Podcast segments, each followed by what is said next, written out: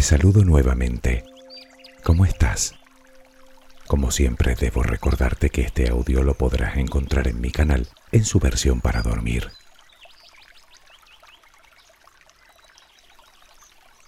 Ya ha llovido desde que subí el primer audio para dormir. En todo este tiempo he podido comprender que tus motivos para estar ahí y escucharlos pueden ser muchos y muy variados.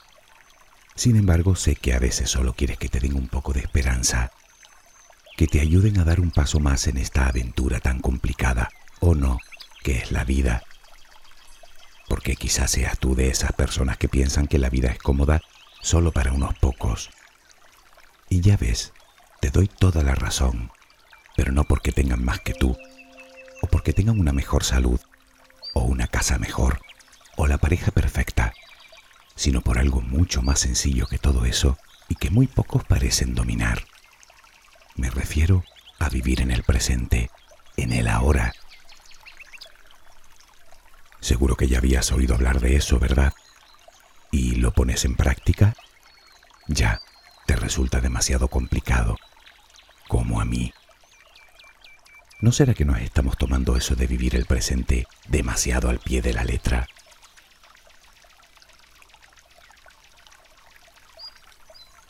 ¿Te ha sucedido que a veces llegas a tu lugar de destino cada mañana sin saber literalmente cómo has llegado? Seguro que sí. A eso le llaman ir con el piloto automático. Lo cierto es que el nombre le va que ni pintado. Apareces de repente en tu trabajo o en tu lugar de estudio o donde sea, sin ser consciente de todo lo que ha sucedido en el transcurso del trayecto. La pregunta es, ¿dónde y cuándo estábamos en esos momentos? Buena pregunta. Parece ser que estábamos demasiado ocupados recordando el pasado o muy preocupados por el futuro.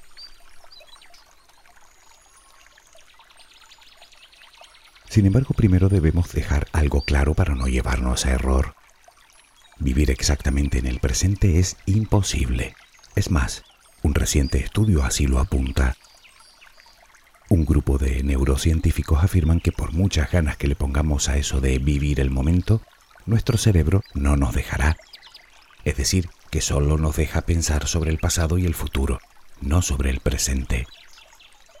Según afirman, es porque el cerebro se encuentra todo el rato tomando decisiones de cara al futuro, basándose precisamente en la experiencia del pasado. Por eso nos cuesta tanto centrarnos en el presente. Y es que si lo miras bien, ¿Qué es el presente? ¿Podríamos congelar el presente como en una fotografía?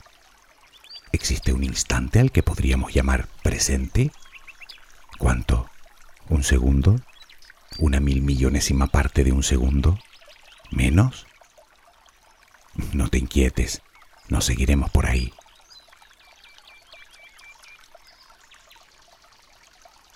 La conclusión que llegamos es que el presente más bien parece un fluir del tiempo, o lo que llaman un presente continuo, o al menos así lo percibimos nosotros.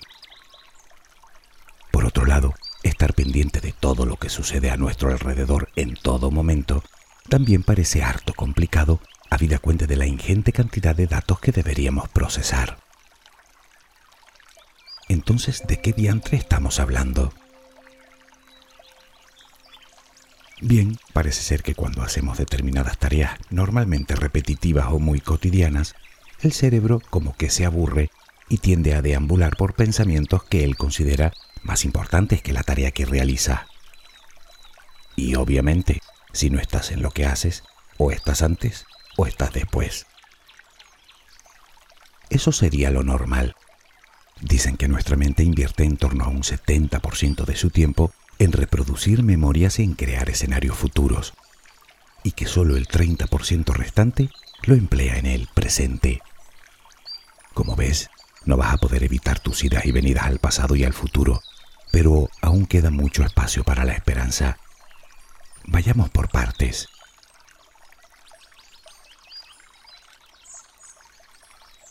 Decir que el pasado no se puede modificar es un tópico tan repetido que ha dejado de ser una motivación para superarlo. Y sin embargo es cierto. Pero si entendemos qué es el pasado para nuestra mente, tal vez logremos comenzar, en cierto modo, a dominarlo, o por lo menos a elegir el pasado que queremos recordar.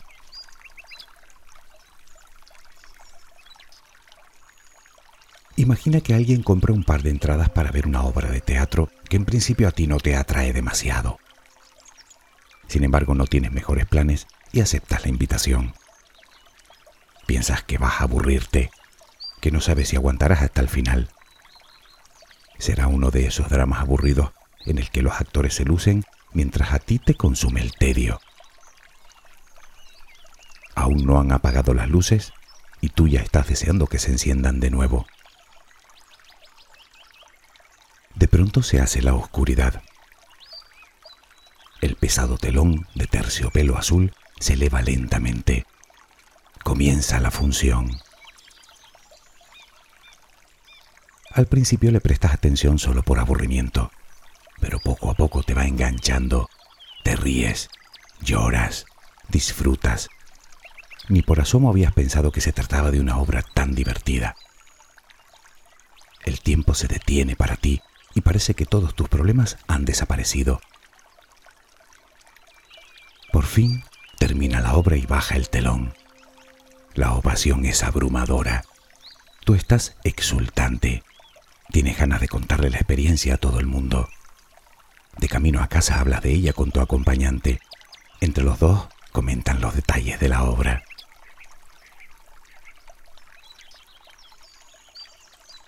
Pero el tiempo pasa a la semana aún permanece vivo el recuerdo, pero al mes los detalles empiezan a distorsionar y empiezan a confundirse. Cuando han pasado tres años, si no los has vuelto a ver, apenas recordarás las caras de los actores.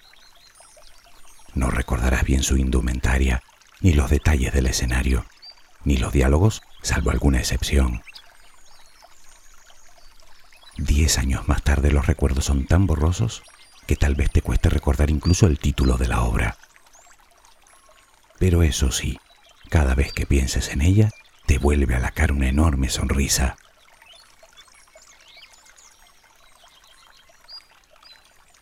¿Qué ha pasado? Cuando guardamos un recuerdo en nuestra mente lo hacemos por duplicado, digamos en dos documentos diferentes. En uno de ellos guardamos los detalles que nuestros sentidos han percibido. Colores, olores, sonidos, formas, tamaños, sabores. En otro documento adjunto atesoramos las emociones que nos hizo sentir. La diferencia es que el primero de ellos se hace con una tinta que se deteriora fácilmente con el tiempo, mientras que el segundo se escribe con tinta prácticamente imborrable. Al final lo que queda es la emoción que sentiste.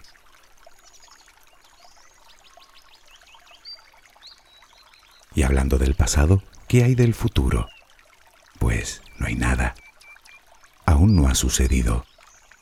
Todo lo que puedes hacer con él es imaginarlo, teorizarlo.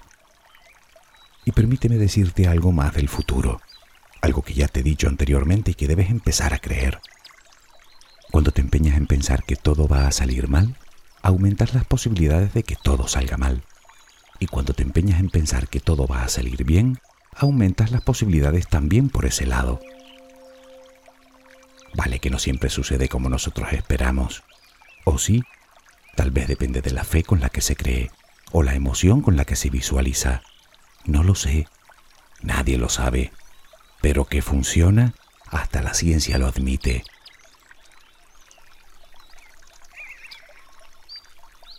Ahora bien, no se trataba de vivir el presente.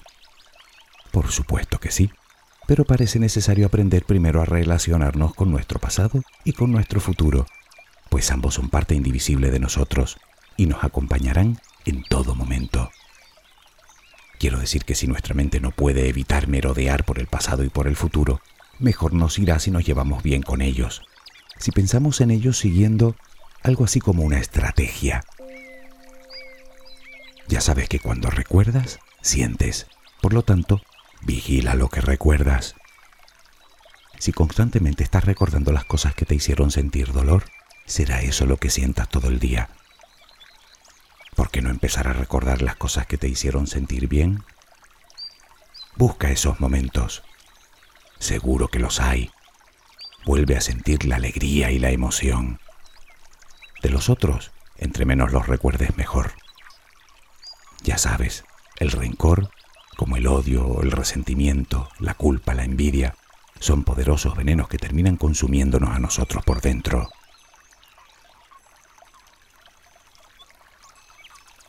¿Y qué hay del futuro? Pues ya sabes, todo va a salir bien. Esa es la premisa. Recuérdala siempre. No lo dudes ni un momento. Todo va a salir bien.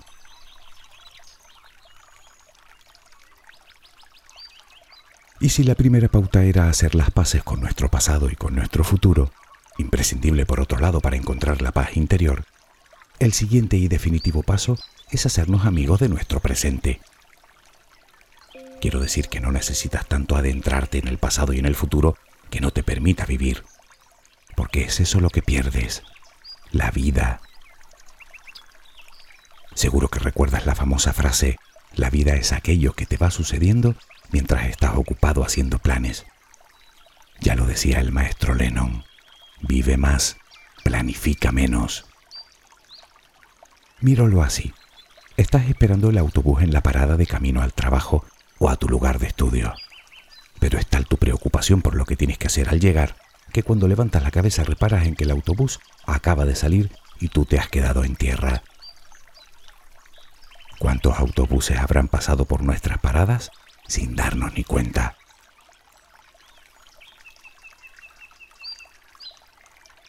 Llegados a este punto parece que eso de vivir el ahora no es tan fácil como parece. Una parte de nuestro tiempo inevitablemente no estaremos en el presente. Pero no tiene por qué ser el 30% de antes. De hecho, lo que te propongo es revertir el porcentaje anterior. Es decir, que dediques el 70% de tu tiempo a centrarte en el ahora el resto puedes volar donde más te plazca, solo tienes que vigilarlo un poco.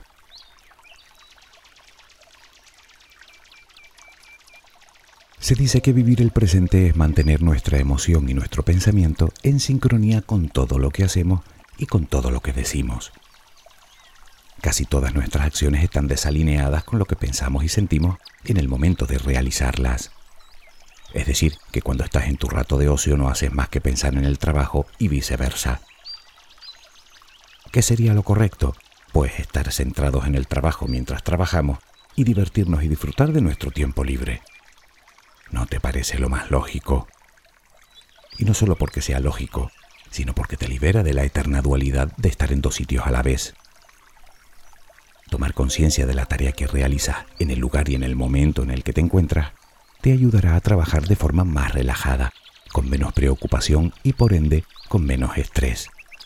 Y al contrario, ¿no te parece que pensar en el trabajo en tus vacaciones es poco menos que desperdiciarlas?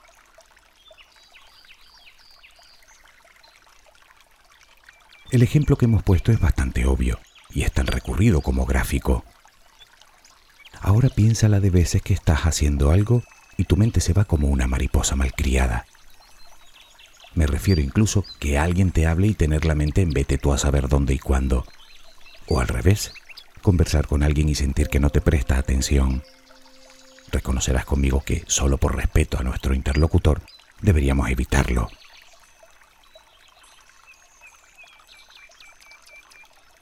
Como ves, no se trata de vivir el presente de una forma absurda, contando los milisegundos que restan para el segundo siguiente. Se trata de vivir el ahora el momento que te ha tocado vivir. Es ahí, justamente ahí, donde pasan las cosas. ¿Recuerdas cuando hablábamos de la sincronicidad? Es en ese momento en el que puedes sentir que tienes algo de control. Es en el ahora cuando puedes decidir, cuando puedes elegir. Y reconocerás que si estás en otro lado, aumentan las probabilidades de errar.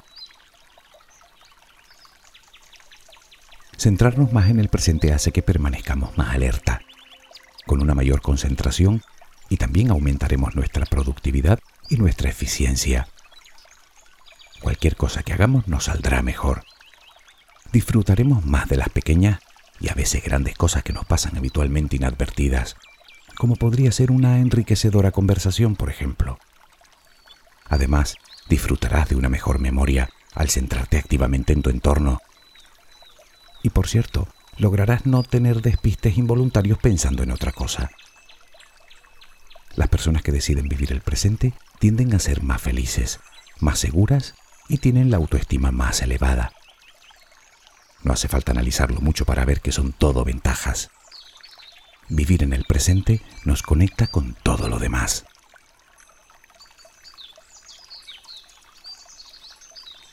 Tal vez pienses que no estoy teniendo en cuenta los problemas. Sí que los tengo en cuenta. ¿Recuerdas la obra de teatro? ¿Dónde estaban los problemas durante el transcurso de la representación?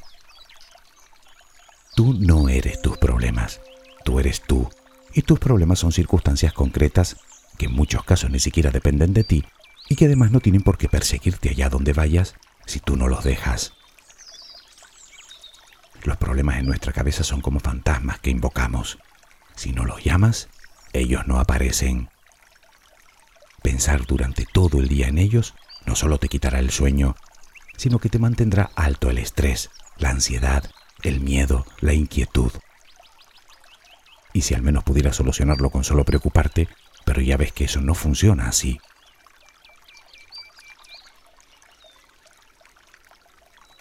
Si con todo lo anterior te he convencido para iniciar el camino hacia él ahora, te invito a empezar desde ya. Eso sí, comienza despacio. No quieras cambiar en dos días, porque esto tampoco funciona así. Se trata de crear hábitos de vida. Seguro que no te cuento nada cuando te digo que bastan 21 días para convertir una acción diaria en hábito.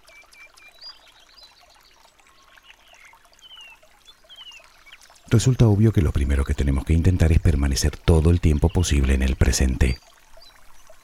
Cuando detectemos que nuestra mente se va de viaje, la atraemos de nuevo, pero sin dramatismo, sin culpabilidad, desde la compasión y el amor que sientes hacia ti. Simplemente vuelve. Por lo demás es completamente normal.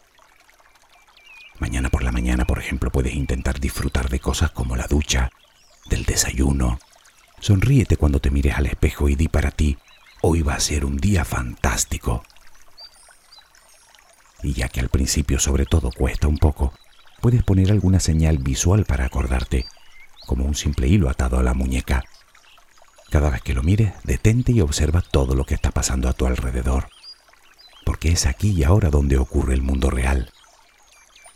Si notas que la rutina te envuelve hasta asfixiarte, cámbiala, al menos en lo que puedas. Empieza por pequeñas cosas, como por ejemplo modificando el trayecto que sigues cada día para dirigirte a tu trabajo o a tu lugar de estudio, o cambiando alguna costumbre en tu rutina para dormir.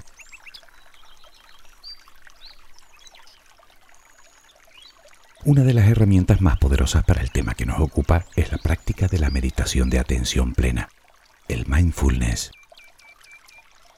Con este ejercicio conseguirás que tu cerebro deje de generar pensamientos involuntarios durante un rato, tranquilizando tu mente y acallando tu diálogo interno. La desventaja es que necesita de una práctica frecuente y de un cierto tiempo para que comience a funcionar. ¿Recuerdas los 21 días? ¿Te interesa investigar sobre esta técnica de meditación si aún no la conoces?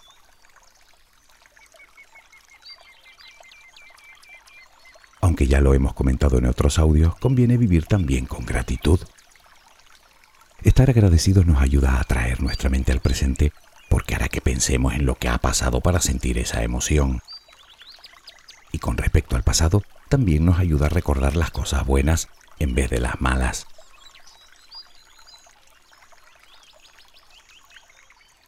También hemos hablado de la importancia de la risa y de hacer algo bueno por los demás de mostrarnos amables, de mirar a las personas a los ojos, de cultivar los pensamientos y la actitud positiva. También hemos mencionado varias veces la importancia de aprender bien el concepto de aceptación, tanto para lo bueno como para lo malo. Cuando aceptamos las emociones negativas, éstas pierden parte de su poder sobre nosotros. Recuerda que la inmensa mayoría de las situaciones no son ni buenas ni malas, solo son. Y del cómo las afrontemos dependerá nada más y nada menos que nuestro estado de ánimo. Para ello debemos alejar de nosotros las ideas preconcebidas. Los prejuicios son una de las principales barreras que nos impiden disfrutar del presente. Y por cierto, deja de intentar controlarlo todo. Eso es imposible.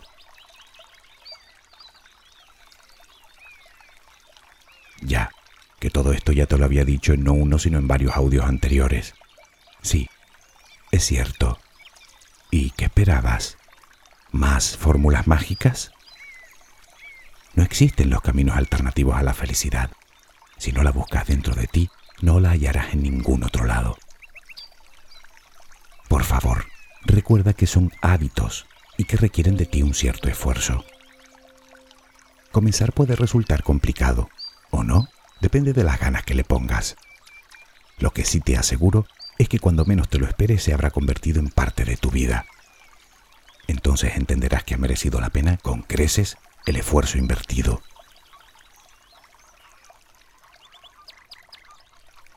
Aprende a vivir en el presente. Saborea cada instante. Disfruta de una canción, o del silencio, o de un paseo, o de los colores de la tarde, o de un buen libro, y agradecelo como regalos. Siente más, piensa menos. Fluye con la vida Acepta las cosas que llegan y las que se van, pues todo tiene una razón de ser. El presente es un regalo que nos ha sido otorgado para la acción, para la elección, para ser feliz, para vivir. Y en cuanto te descuidas un poco se convierte en un pasado que ni siquiera podrás recordar bien, simplemente porque no estabas. El momento es ahora. No esperes el instante perfecto quizá no llegue nunca y tú termines por perder el autobús. Decía el sabio, si estás deprimido, estás viviendo en el pasado. Si estás ansioso, estás viviendo en el futuro. Si estás en paz, entonces estás viviendo en el presente. Que tengas una luminosa jornada.